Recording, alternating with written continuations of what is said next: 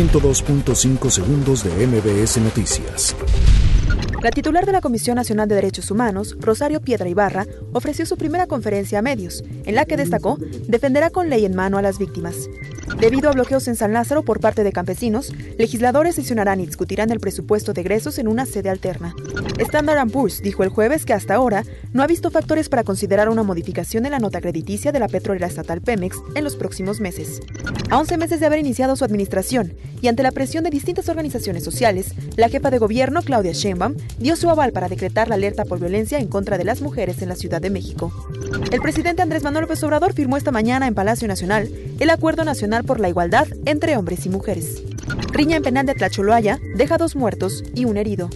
La Secretaría de Seguridad y Protección Ciudadana calificó como optimistas las cifras que dio a conocer el Secretariado Ejecutivo del Sistema Nacional de Seguridad Pública en materia de homicidio doloso. Durante el Buen Fin, se brindaron más de 34.000 asesorías a través de la app móvil. La lideresa demócrata de la Cámara de Representantes, Nancy Pelosi, y el representante comercial estadounidense, Robert Lighthizer, tienen previsto reunirse este jueves para una ronda de análisis del TEMEC. Guatemala recibió el jueves al primer migrante hondureño retornado desde Estados Unidos como parte de un acuerdo de tercer país seguro para solicitantes de asilo. 102.5 segundos de MBS Noticias.